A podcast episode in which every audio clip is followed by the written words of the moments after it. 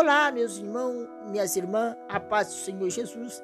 Quem fala aqui é o evangelista Wesley, com mais um episódio do número 6, o podcast com o tema A Vida do Primeiro Cristão.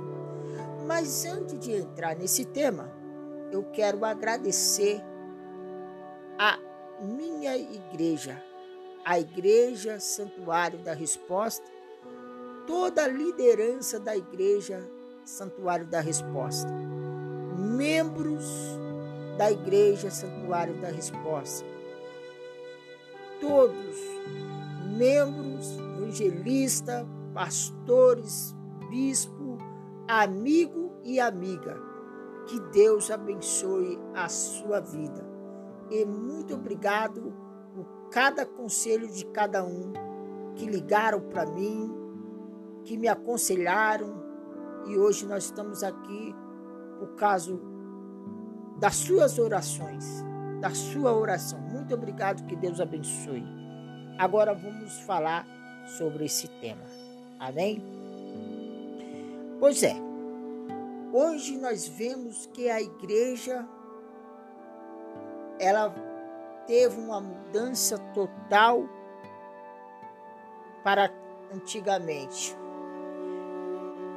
Então, antigamente, nós vamos ver que lá em Atos dos Apóstolos, capítulo 2, e o versículo 43, vai dizer que os apóstolos faziam muitos milagres e maravilhas. E por isso todas as pessoas estava cheio de temor. Então nós vemos que naquela época os apóstolos faziam milagres. Entendeu? Nós vemos naquela época que onde esses apóstolos passavam, a marca de Jesus passava junto com eles. Então acontecia um sobrenatural. Se nós ver no livro de Atos 2 diante, é, nós vamos perceber que o Espírito Santo de Deus habitava sobre eles. Veio o vento impetuoso, encheu aquela casa e todos começaram a falar em línguas estranhas nós vamos perceber que a, a palavra de Deus, a santa escritura da palavra de Deus, vai dizer o seguinte: quando descer em vós o Espírito Santo de Deus, tereis poder. Você está entendendo? Mas nós temos que buscar o Espírito Santo de Deus. Nós temos que nos negar a nossa própria vontade, a nossa carne. Nós temos que passar, abandonar tudo aquilo que desagrada ao Espírito Santo de Deus e passar a adorar a Jesus Cristo.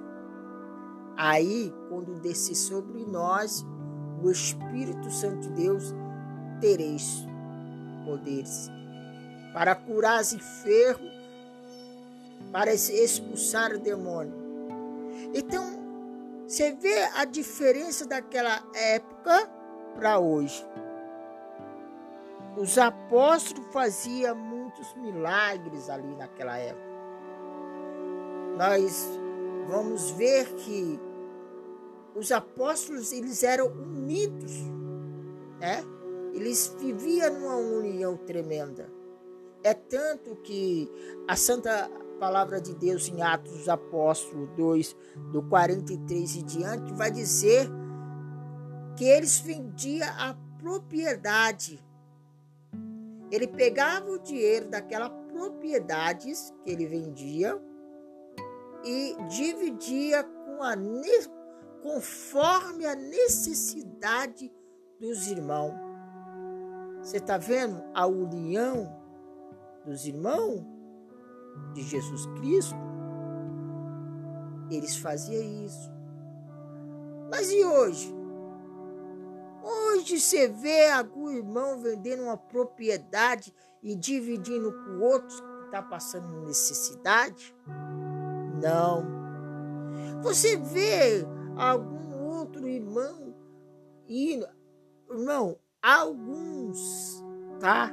Não vou colocar todos. Alguns igrejas, algumas igrejas, que não todos são assim.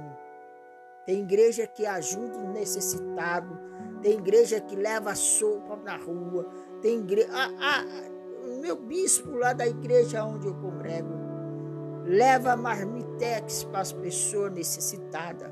Graças a Deus, leva roupa, leva alimento.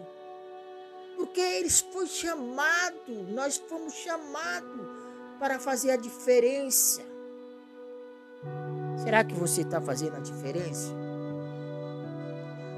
Então, o povo daquela época, os cristãos daquela época, eram unidos. Hoje nós vemos que as pessoas querem o galardão, quer a fama, mas não quer o nosso Jesus para fazer você um vaso novo, cheio de poder. Porque a glória não é para mim. A glória não é para o meu irmão. A glória é para Jesus Cristo Nazareno. Você vê disputa dentro do ministério de igrejas. Quem canta melhor, quem prega melhor, quem tem, quem fala bonito. Nosso Jesus não está se preocupado com isso. Nosso Jesus está preocupado que nós venhamos adorar em espírito e em verdade. Hoje é, entrou uma vaidade tremendo que as pessoas só pensam é, é, não é pecado se arrumar, não, não estou dizendo, não é pecado, você tem que se arrumar, você tem que ser bonito, você tem que ser bonito para Cristo. Você tem que se cuidar, nós temos que se cuidar, sim porque nós somos o templo da morada do Espírito Santo. Se você não cuida do, da sua vida, do seu corpo, se você fica doente, como o Espírito Santo vai te usar? Então eu e você fomos chamados para fazer a diferença.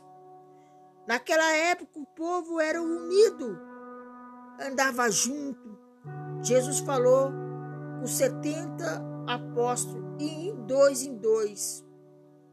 Porque quando um fica fraco, o outro está forte para levantar. Nós não andamos sozinhos, não, irmãos. Nós precisamos de ajuda de Jesus, precisamos sim. Mas Jesus muitas vezes levanta a pessoa no nosso lado para nos ajudar. Entendeu? Para nos ajudar.